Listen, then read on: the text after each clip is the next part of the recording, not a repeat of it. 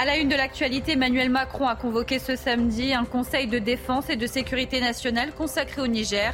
Après le coup d'État militaire, la France a annoncé suspendre toutes ses actions d'aide au développement et d'appui budgétaire. Nous ferons point sur les conséquences de ce coup d'État sur la présence française au Sahel. Bouteilles en plastique, canettes, emballages. Plus d'un quart des Français reconnaît jeter des déchets par la fenêtre de sa voiture, selon une étude de Vinci Autoroute. Une nouvelle campagne de sensibilisation espère lutter contre ce fléau. En Grèce, les incendies qui terrassent le pays depuis plusieurs semaines maintenant semblent majoritairement sous contrôle. Les pompiers restent mobilisés sur le terrain. Les touristes étrangers, quant à eux, sont de moins en moins présents. Certains ont même annulé leur séjour. Notre correspondant sur place nous fera, un état des lieux de la situation. Et enfin, les méduses, elles font leur grand retour dans les valises des vacanciers, qu'elles soient en PVC ou en cuir. Ces sandales cartonnent en France, mais aussi en Asie. Reportage à la fin de cette édition.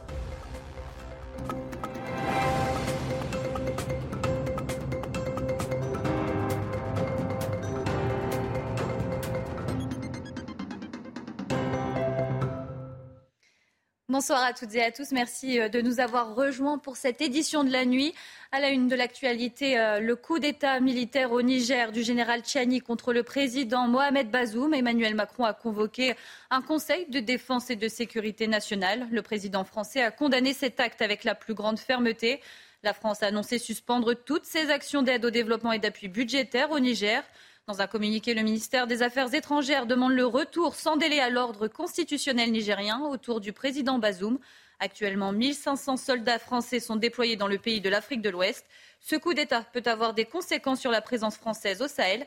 Les explications de notre journaliste Harold Iman.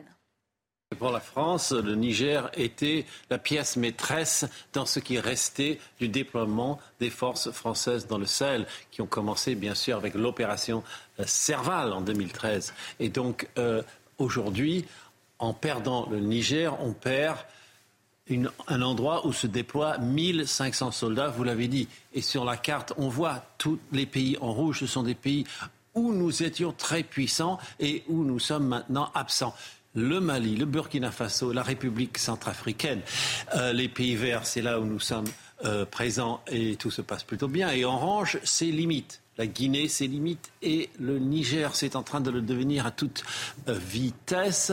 Et euh, c'est un problème puisqu'il n'y a plus que le Tchad qui peut être un point d'appui avec 1000 soldats. Ça n'aura plus beaucoup de sens d'appeler ça un déploiement dans le Sahel. Et tous les pays rouges, maintenant, ont été occupés par des forces Wagner, euh, qui sont des mercenaires russes et qui soutiennent les juntes militaires, mais sans marquer des points contre les djihadistes. Donc euh, le djihad politique et terroriste avance, les juntes s'appuient sur Wagner, nous sommes évincés, donc il y a un nouvel ordre mondial qui se dessine et c'est très difficile pour les diverses chancelleries à comprendre, que ce soit Paris, Washington, Bruxelles, euh, Abuja au Nigeria. C'est un nouveau monde africain qui se dessine. Mercredi, le Conseil constitutionnel a validé la loi anti-squat. Ce texte triple les sanctions encourues par les squatteurs. Mais les sages ont censuré l'article 7 qui libère le, propriétaire d'un bien squatté de son obligation d'entretien et l'exonère en cas de dommage résultant d'un défaut d'entretien. Les précisions d'Adrien Spiteri. Les sages ont censuré un article, ce fameux article 7. Il devait tout simplement permettre aux propriétaires d'un bien squatté de ne plus avoir à l'entretenir, notamment en cas de dommages résultant d'un défaut d'entretien. Le Conseil constitutionnel a tout simplement eh bien, décidé de ne pas aller à l'encontre de l'article 1244 du Code civil que vous allez voir. Le propriétaire d'un bâtiment est responsable du dommage causé par sa ruine lorsqu'elle est arrivée par une suite du défaut d'entretien ou par le vice de sa construction. Conséquence, eh bien, si le bien est mal entretenu, la personne qui occupe illégalement le logement peut attaquer le propriétaire. Alors vous l'imaginez évidemment, cela a suscité de vives réactions, notamment à droite. Regardez ce tweet de Louis Alliot, premier vice-président du Rassemblement national et maire de Perpignan. Désormais, un squatteur peut poursuivre un propriétaire s'il ne vient pas entretenir son logement où va-t-on? La prochaine étape, c'est de leur remplir le frigo. Et malgré l'absence eh bien, de cet article 7, les sages ont validé euh, le reste du texte qui alourdit, rappelons-le, et vous le voyez à l'image, eh bien, à trois ans d'emprisonnement et 45 000 euros d'amende les sanctions contre les squatteurs. Ce samedi, il y avait du monde sur les routes. Plus de 1000 km de bouchons ont été relevés à la mi-journée par Bison Futé. Les automobilistes doivent faire face aux embouteillages, mais aussi aux prix élevés des carburants. Sur la 63, ils ont confié à nos reporters ne pas avoir d'autre choix que d'emprunter la voiture pour partir en vacances. Je vous propose de les écouter. Il n'y a pas le choix, on peut prendre le vélo ou partir en train, mais ça revient au même prix. Donc... On n'a pas le choix. Quelques centimes plus quelques centimes, à force, ben, ça fait euh, toujours moins dans le portefeuille. On nous dit de prendre les transports, mais les passes Navigo augmentent aussi. Les trains ne sont pas à l'heure. Euh, c'est sale, contrairement à l'étranger où, enfin, vous voyez pas ce genre de choses. Sur le trajet des vacanciers, un autre problème s'ajoute à celui des bouchons, celui de la propreté. D'après une étude de Vinci Autoroute, plus d'un Français sur quatre admet jeter euh, ses déchets par la fenêtre lorsqu'il est en voiture. Ces chiffres concernent en général les déchets tels que les emballages et les bouteilles en plastique. Et pour lutter contre ce fléau, Vinci Autoroute a lancé une nouvelle campagne de sensibilisation, un sujet de Charles Pousseau et Adrien Fontenot. C'est un groupe de paroles, vraiment pas comme les autres. Euh, j'étais toute seule dans ma voiture, je finis ma canette, elle me reste dans la main. Elle me défiait. Je l'ai jetée par la fenêtre. Un spot publicitaire signé Vinci qui pointe du doigt le jet de déchets sur les routes. Et comme dans toute campagne répressive, tout le monde est concerné sans jamais être responsable. 88% des Français se disent préoccupés par les problématiques environnementales. Et pourtant, cela ne se traduit pas dans les faits en ce qui concerne la gétomanie, puisque un Français sur quatre déclare qu'il lui arrive de jeter des déchets par la fenêtre de sa voiture. Parmi les principaux déchets, les mégots de cigarettes et une pollution qui affecte encore moins les jeunes fumeurs. Ça m'insurge, enfin, c'est carrément dégueulasse. Un, mégot, ça met 10 ans avant de se désagréger. Alors je ne sais pas ce qu'ils ont dans la tête, ces gens-là, mais à mon avis, ils réfléchissent pas, pas, pas où. Et face aux gétomanes, certains ont la solution. Moi, ça m'est déjà arrivé de voir quelqu'un jeter euh, son McDo par la fenêtre. Je, l'ai ramassé et j'ai été euh, lui remettre par la portière. Euh, bon, après, faut conduire vite. Pour rappel, jeter vos déchets sur la voie publique ou privée est puni d'une amende de 135 euros. Alors la solution est simple. Jetez vos déchets à la poubelle.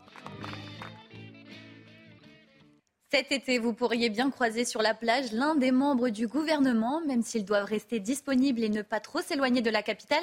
Les ministres ont pour la plupart choisi de partir se reposer dans le sud de la France.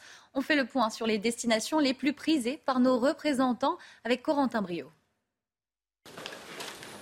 C'est l'heure des vacances pour les ministres du gouvernement d'Elisabeth Borne.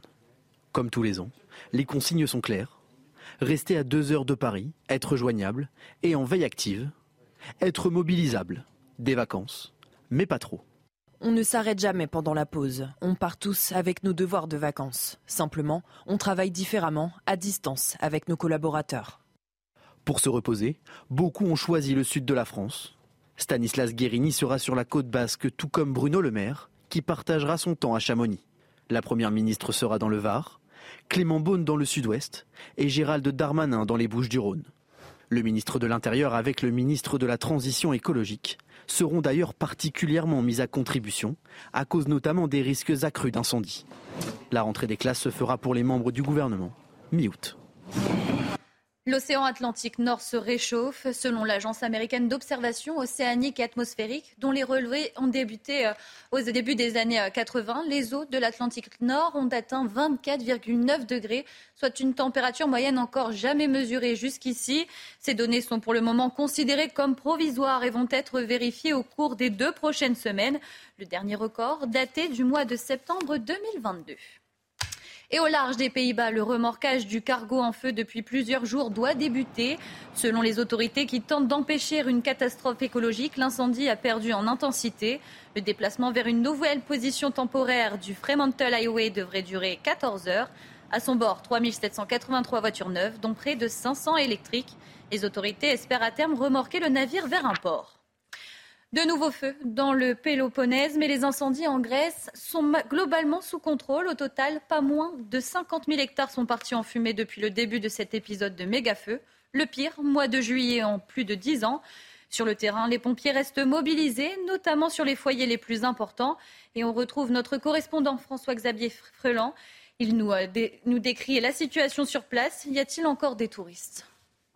Carestos, c'est vraiment la, petite station euh, balnéaire familiale grecque. Hein. Vous pouvez le voir euh, derrière moi avec ses petits restaurants et puis ces criques, ces plages incroyables aux alentours. On est à 20 km seulement du lieu des incendies et en ce moment, vous n'avez quasiment que des touristes grecs. On entend ici et là parler anglais, français. C'est beaucoup plus rare. Une hôtelière m'a confirmé qu'au moment fort des feux cette semaine, certains touristes étrangers avaient préféré écourter hein, leur séjour euh, quitte même à ne pas être remboursé.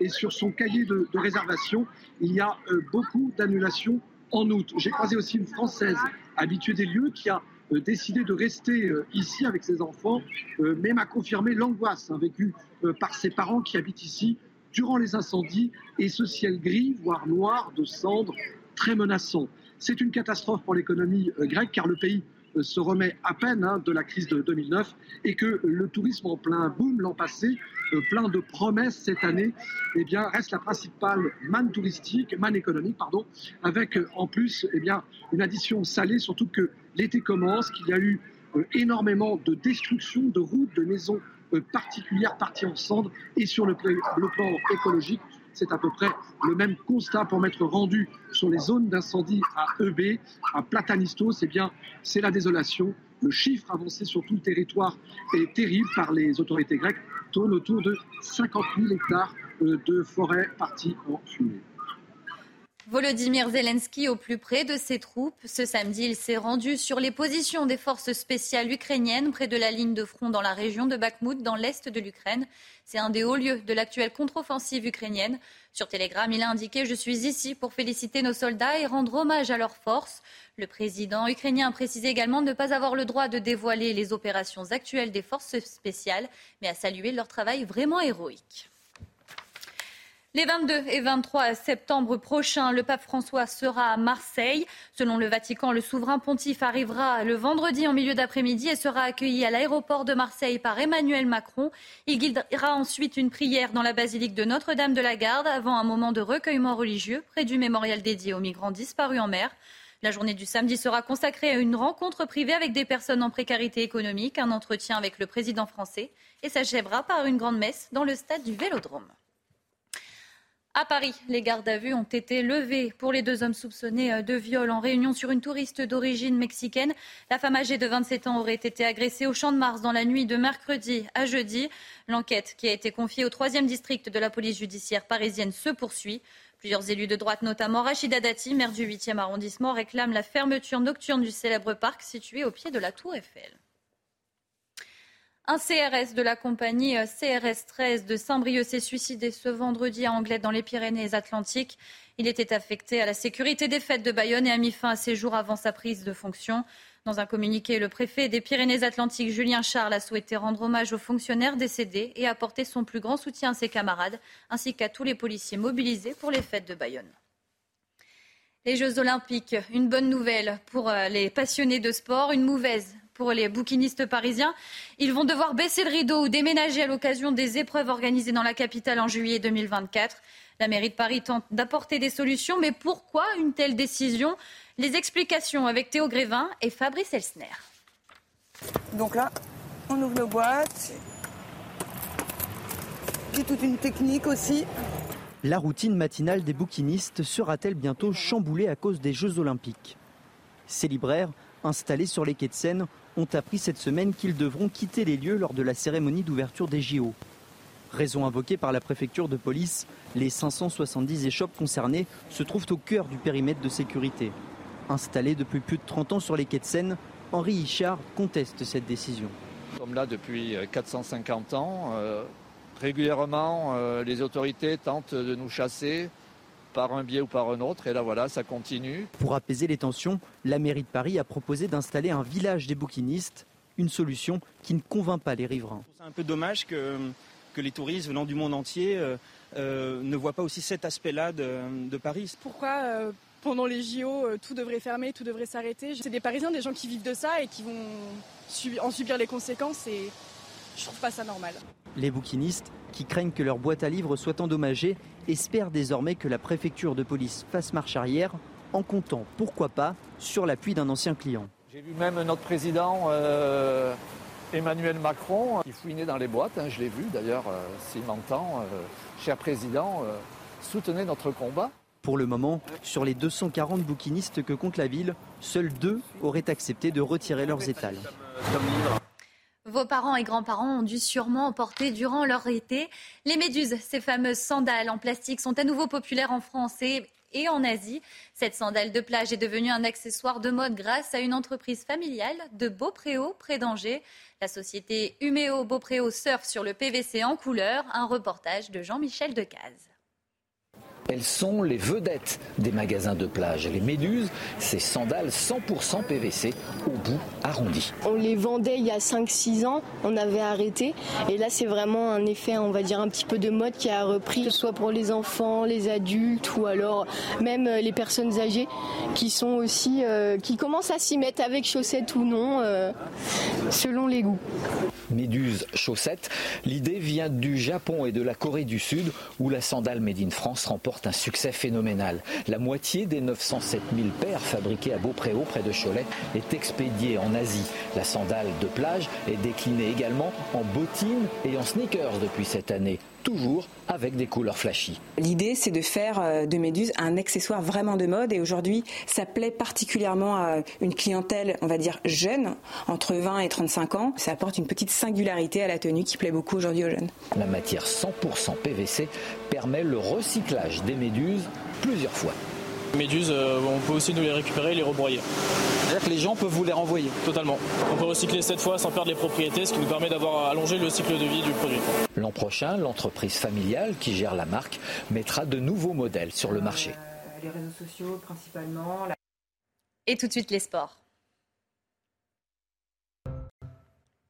Elle n'avait pas le droit à l'erreur, mais les Bleus se sont imposés face aux Brésiliennes dans cette Coupe du Monde grâce à deux têtes d'Eugénie Le Sommer et de Wendy Renard. Les Françaises ont remporté le match 2 buts à 1. Les femmes d'Hervé Renard se rapprochent de la qualification pour les huitièmes de finale. Les explications avec Louis Foch. Elles n'avaient pas vraiment le droit à l'erreur et elles ont répondu présent. Ça n'a pas été simple, mais on a montré beaucoup de solidarité ce soir. Tout le monde a, tenu son rôle aujourd'hui et, euh, et voilà, le, plan de jeu a été respecté. Six jours après leur entrée en liste timide, les Françaises avaient à cœur de réagir face au Brésil.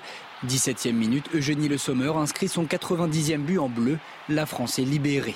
Du moins pendant 45 minutes. Après la pause, les Brésiliennes égalisent, alors les Bleus s'en remettent à leur capitaine.